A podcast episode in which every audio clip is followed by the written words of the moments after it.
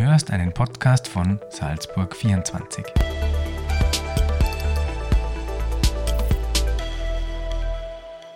Herzlich willkommen, liebe Hörerinnen und Hörer, zu unserer Podcast-Reihe anlässlich der Salzburger Landtagswahl. Wir haben die Spitzenkandidatinnen und Spitzenkandidaten der im Landtag vertretenen Parteien zum persönlichen Gespräch gebeten, und zwar an einem ihrer Lieblingsorte.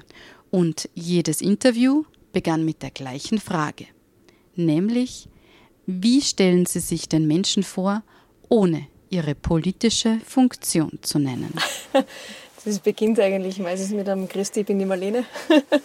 Und mittlerweile ist es so, dass ich eigentlich nichts mehr dazu sagen muss, weil nach vielen Jahren der Politik äh, kennen einen schon einige. Und ja, dann kommt man eh automatisch ins Gespräch. Also das Wort Marlene reicht mittlerweile äh, schon ganz gut aus bei der Vorstellung. Dementsprechend auch die Plakatkampagne vor einiger Zeit. Genau, also früher, vor sieben Jahren, kann ich mich noch gut erinnern, wie ich angefangen habe, war, war immer so ein bisschen Schau, das ist die Swatzek. Und mittlerweile hat sich das echt geändert in Schau, das ist die Marlene, was mir wesentlich lieber ist, weil ähm, natürlich ein gewisser Respekt und eine Distanz, das ist schon gut jedem gegenüber, aber ich will ja doch nahbar sein und ich will eigentlich nicht die Swatzek sein, sondern eher die Marlene, die man anspricht und wo man jetzt keine Angst hat und keine Berührungsängste. Frau Swatzig, Sie haben sich für unser Interview ähm, einen Wald ausgesucht in Ihrer Heimatgemeinde in Großgemein. Ursprünglich hat es geheißen, wir machen einen Spaziergang. Jetzt ist es aber ein bisschen anders gekommen. Jetzt sitzen wir auf dem Hochstand. Warum sind wir da? Warum ist das einer Ihrer Lieblingsplätze? Genau, also wir sind in meiner Heimatgemeinde in Großgemein auf einem Hochsitz in der Gemeindejagd. Und irgendwie habe ich mir gedacht, das ist sehr passend, weil wenn man durch den Wald spazieren geht, ist man doch in Bewegung. Und ähm, ich bin eher diejenige, die ihren Ausgleich mittlerweile in der Ruhe findet. Und da ist der Hochsitz halt äh, perfekt. Also wenn man viele, viele Stunden da sitzt und verbringt, hat man viel Zeit zum Reflektieren. Und das ist eigentlich das, was mich mittlerweile, muss ich sagen, also seit ich die Jagdprüfung gemacht habe, vor fünf Jahren, äh, was mir wirklich einen Ausgleich auch bringt und was ich sehr genieße. Wie oft sind Sie denn eigentlich da? Ja, viel zu selten. Also ich habe ja noch keinen Ausgangsschein in der Gemeindejagd in Großgemein. Aber ähm, zum Glück äh, sind unsere Jäger so, dass sie den Jungjägern was beibringen wollen. Also ich darf jederzeit mitgehen auf dem Hochstand. Ähm, ja, lerne da irrsinnig viel. Aber momentan ist eh Jagdruhe, was mir zugute kommt bis 1. Mai. Äh, dann geht eigentlich die Jagdsaison wieder los und ja, ich hoffe, dass es dann im Sommer auch wieder öfter ausgeht, dass ich wieder öfter mitgehen kann. Und irgendwann äh, hoffe ich dann natürlich, dass ich auch selbst den Ausgang habe und dann in meiner Heimatgemeinde quasi vor der Haustüre auch rausgehen kann. Jagen spielt eine große Rolle bei Ihnen. Sie haben im Herbst 2022 den Unilehrgang gemacht mhm. als Jagdwirtin, als akademische Jagdwirtin, so heißt es glaube ich ganz genau, genau. an der BOKU in Wien mit Auszeichnung abgeschlossen. Wie erklären Sie jetzt jemandem, zum Beispiel mir, der mhm. keine Ahnung hat mhm. vom Jagen, worum es beim Jagen eigentlich geht? Ja, die Jagd hat eigentlich total viele Facetten. Sie wird oft in der Öffentlichkeit reduziert aufs Schießen und aufs Tiere töten. Aber äh, ich glaube, was wirklich zählt in der Jagd, sind die vielen unzähligen Stunden, die keiner sieht. Also Jäger sind de facto verantwortlich für die Natur und für den Kreislauf und äh, dafür, dass sie einen gesunden Wildbestand auch erhalten. Mittlerweile leben wir in einer Kulturlandschaft, da ist relativ frei, aber äh, in anderen Bereichen sind beispielsweise Wohnblöcke und Co. nicht weit weg von der Jagd. Das heißt, wir nehmen eigentlich unserem Wild immer mehr Platz zum Leben und das wirkt sich heute halt auch aus. Also äh, wir versuchen da wirklich eine Altersstruktur zu erhalten und äh, zu schauen, dass der Wildbestand ein gesunder bleibt. Und das macht man natürlich nicht nur durchs Jagen, das macht man beispielsweise im Winter durchs Füttern. Ähm, es ist mittlerweile auch so verbaut bei uns, dass das Wild nicht mehr ausreichend Futter findet, gerade das Hochwild auf den Bergen. Ähm, wenn die Schneedecke geschlossen ist, da ist der Jäger auch dafür verantwortlich. Im Mai beispielsweise, wenn das erste Mal gemäht wird, sind die Jäger unterwegs auf den Feldern und schauen, dass sie die Kitze retten.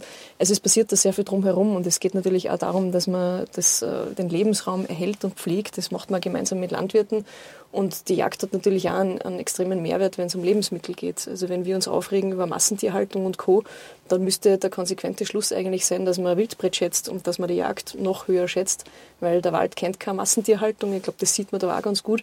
Und es gibt gar gesünderes und besseres Fleisch und da nichts, was regionaler ist ähm, als das Wildbret. Also das kommt kommt auch dazu. Und äh, ja, es schaut eigentlich keiner, wie viele Stunden Jäger wirklich aufwenden, äh, auch am Dienst an der Natur.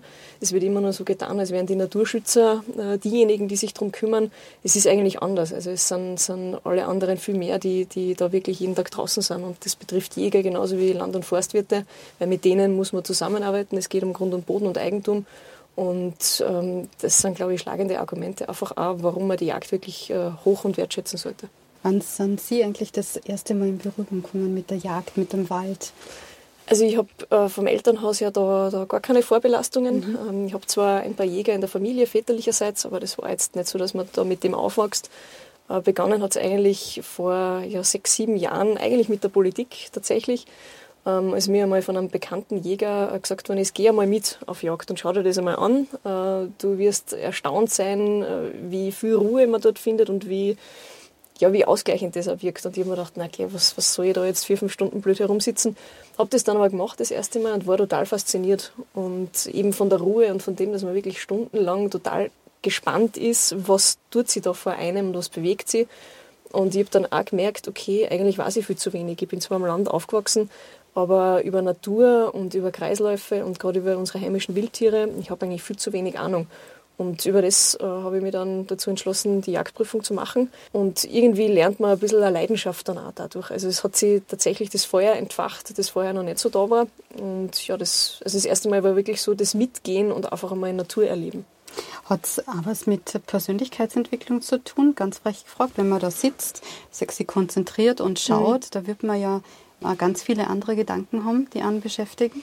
Ja, auf alle Fälle. Also das ist, was man vielleicht ein bisschen unterschätzt. Ähm, dieses mit sich allein sein ist schon etwas, was man vielleicht ein, Stück weit lernen muss, weil da kommen einem viele Gedanken und man hat ausreichend Zeit, über die nachzudenken, trotzdem man die Natur beobachtet.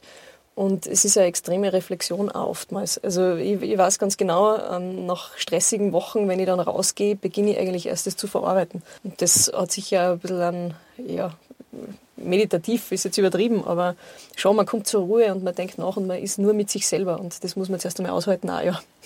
Man muss sich selber aushalten lernen, ja. ja. definitiv, ja. Mhm. Haben Sie eigentlich Haustiere? Äh, nein, aktuell nicht, weil erstens ist die Wohnung viel zu klein und zweitens habe ich einfach keine Zeit. Ich habe aber früher in meinem Elternhaus Katzen gehabt. Hätte immer gerne einen Hund gehabt, aber den habe ich nie gekriegt. Und das ist aber immer noch so. Also ich hätte immer noch gern wirklich einen Hund. Aber mir fällt einfach die Zeit momentan. Also wäre der Hund arm und ja, das, das geht sich nicht aus, aber vielleicht passt es ja irgendwann dann einmal. Sie sind äh, viel beschäftigte junge Frau, das weiß man. Sie schreiben aktuell auch noch äh, Masterarbeit an der Uni Salzburg. Seit Jahren, ja. Fachbereich Politikwissenschaft. Ja. Wie viele Schreibblockaden haben Sie schon hinter sich gebracht? Ich bin mittendrin in einer nicht enden wollenden Schreibblockade. ähm, ja, also ich habe den Masterlehrgang eigentlich vor Jahren abgeschlossen. Das Einzige, was immer noch fehlt, ist die Masterarbeit. Und ja, ich habe immer gesagt, es ist ein Wahnsinn, die Studenten, die dann ihre Arbeit nicht schreiben, aber eigentlich schon alles fertig haben, das verstehe ich nicht. Mittlerweile verstehe ich es sehr gut. Ähm, ich habe ja letztes Jahr auch diesen akademischen Jagdwirt gemacht und da war auch eine Abschlussarbeit zu schreiben, die ich dann schon geschrieben habe, aber das war mehr der zeitliche Druck. Und dieses, man muss jetzt wirklich fertig werden. Und das war halt schon auch so, dass das ein Thema war, das mich irrsinnig interessiert hat. Und das schon mit Politik zu tun gehabt hat, aber halt eine ganz andere Facette, nämlich Naturschutz und, und diese Grundlagen. Und ja, ich glaube, es ist einfach, wenn man Montag bis Sonntag mit Politik zu tun hat und dann soll man Abschlussarbeit auch noch darüber schreiben, ist die Überwindung vielleicht ein bisschen eine größere, aber ich bin tatsächlich in dieser Blockade drinnen, wer immer daran erinnert, weil man trifft ja dann doch oft äh, Professoren, die die Politik dann kommentieren, die dann immer sagen, na Frau Swatzek, äh, Sie wissen eh, wir haben da was ausstehen. Ja, schlechtes Gewissen habe ich, aber es ist immer nur die Blockade. Vielleicht, vielleicht äh, nach der Landtagswahl, dass es ausgeht, aber ja, es braucht schon sehr viel Überwindung. Und mittlerweile verstehe ich jeden Student, äh, der dann für die letzten Meter, dem da irgendwo ein bisschen die Puste ausgeht. Mhm, was ist denn das Thema? Das Thema wäre eigentlich zu Beginn gewesen der Einfluss von sozialen Medien auf die Demokratie. Das ist aber einfach ein viel zu großes Thema. Und dann war es äh, auch aufgrund eines Wunsches äh, meines Professors, der mich betreut, dass man ein bisschen eine Inneneinsicht in die Parteien gibt. Und da ist natürlich die FPÖ naheliegend, weil wer, wenn nicht ich, habe die Inneneinsicht. Und da wäre es darum gegangen, wie man es schafft, eine Partei zu konsolidieren nach einer Parteispaltung, wie wir sie ja 2015 gehabt haben. Also das kann ich mir nach wie vor vorstellen, aber vielleicht brauche ich auch ein bisschen eine zeitliche äh, Distanz nach wie vor zu diesem Thema, dass man das dann wirklich auch ja, zu Papier bringen kann. Mhm. Oder auf ChatGPT umsteigen. Das ist gerade in aller Munde. ja, wobei, das habe ich jetzt nicht vor. ich würde gern kurz über Kompetenzen sprechen mit mhm. Ihnen, Frau Satzek. Und zwar würde mich interessieren, welche Kompetenzen glauben Sie, braucht die Gesellschaft, äh, um äh, ja, in Zukunft friedvoll miteinander umgehen zu können? Ich glaube, dass die Kompetenz in der Gesellschaft die eigentlich schon da wäre. Ähm, also man merkt momentan, die Stimmung ist nicht unbedingt gut in der Bevölkerung. Das hat aber, glaube ich, weniger mit dem Typus äh, Mensch zu tun in Österreich, sondern einfach mehr mit den Erfahrungen auch der letzten Jahre. Ähm, man hat, denke ich, gesehen und gemerkt, was Politik eigentlich alles ausrichten kann, wenn sie Entscheidungen trifft. Das war aus meiner Sicht noch nie so präsent. Die Kompetenz, die sehe ich jetzt eher anderswo angesiedelt, äh, dass sie die ein bisschen verändern und verbessern muss, ähm, damit auch der Zusammenhalt in der Bevölkerung wieder größer wird. Weil ich glaube, eins hat man schon gesehen, wenn die Politik nicht mehr funktioniert oder der Staat einmal kurzzeitig auslässt, was schon immer noch funktioniert, ist die Gesellschaft, ist das Vereinsleben und die Strukturen, da hilft man sich gegenseitig und unterstützt sich gegenseitig. Also das ist, glaube ich, schon nach wie vor da, dass, dass man zusammenhält, wenn es notwendig ist.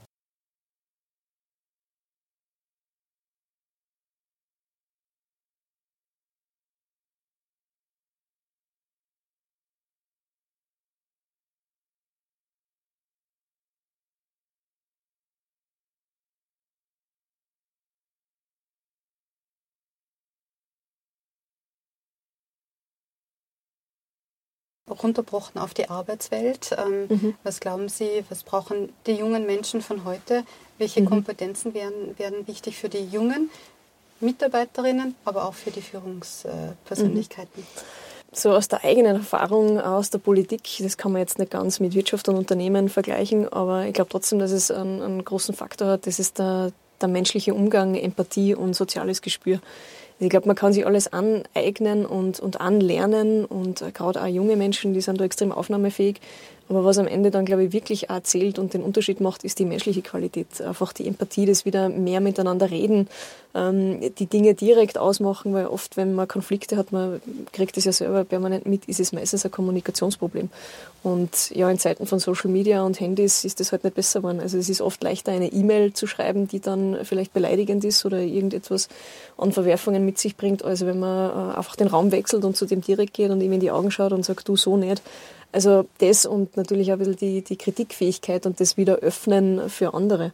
Das ist aus meiner Sicht viel wichtiger als, als andere Kompetenzen, die man ja wirklich sich erlernen kann. Aber dieses ein bisschen offen aufeinander zugehen und sich weniger verstecken, das aber gleichzeitig auch annehmen, das glaube ich, ist immer wichtig.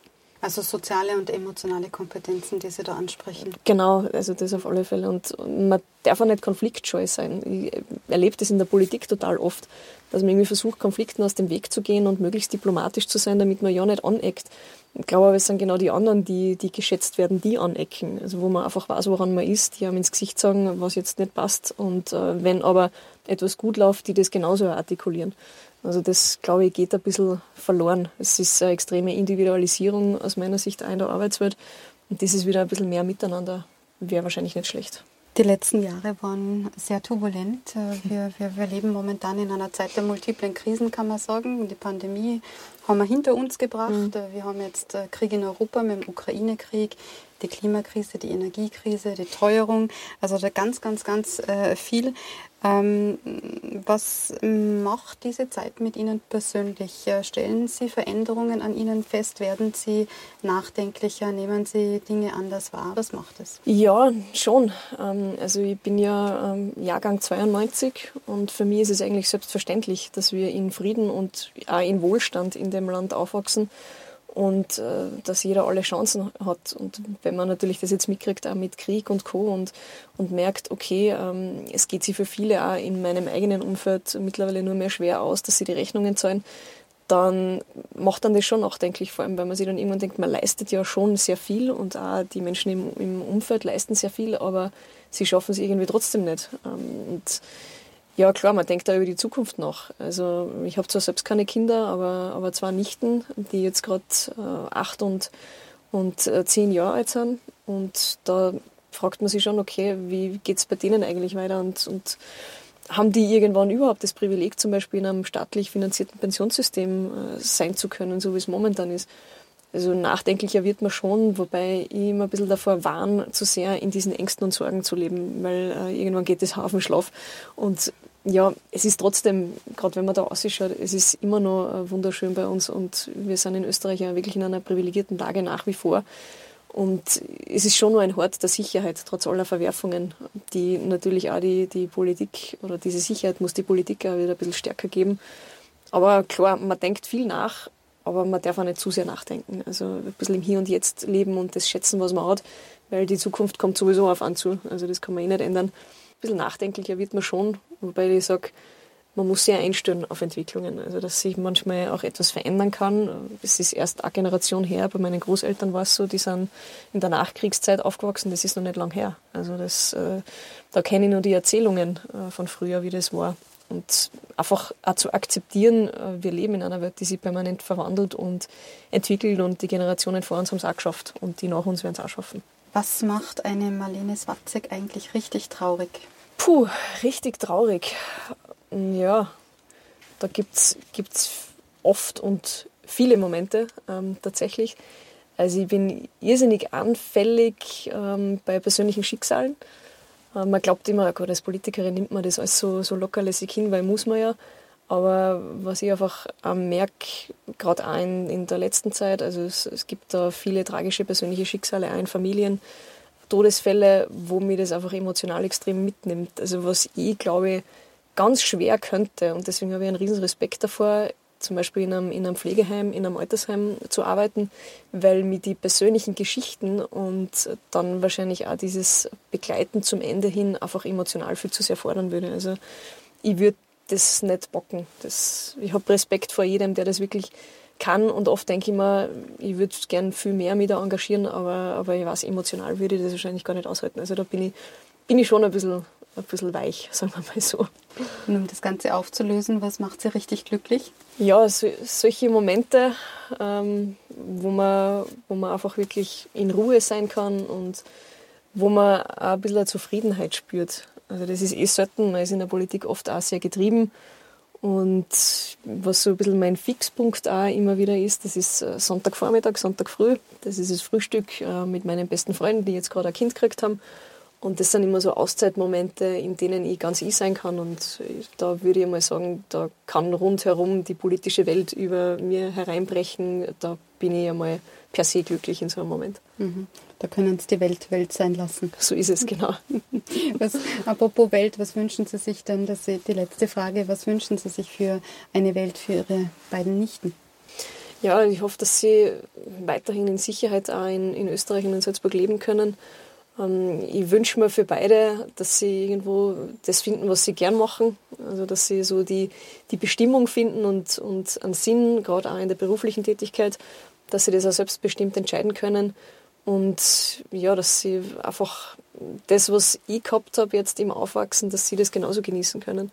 Und sie dann vielleicht irgendwann auch dafür entscheiden, äh, dass sie wiederum auch Kinder in die Welt setzen, weil sie einfach das Gefühl haben, es ist richtig und gut und äh, nicht andersrum, dass sie sich denken, ja, in so einer Welt ähm, will ich eigentlich nicht, dass, dass Kinder groß werden. Also das wünsche ich Ihnen, dass das so bleibt in Österreich und, und sich nicht zum Negativen verändert. Marlene Swatzek, vielen Dank für diese Dankeschön. spannenden Aus- und Einsichten. Dankeschön. Ja, tut mir ja. wenig.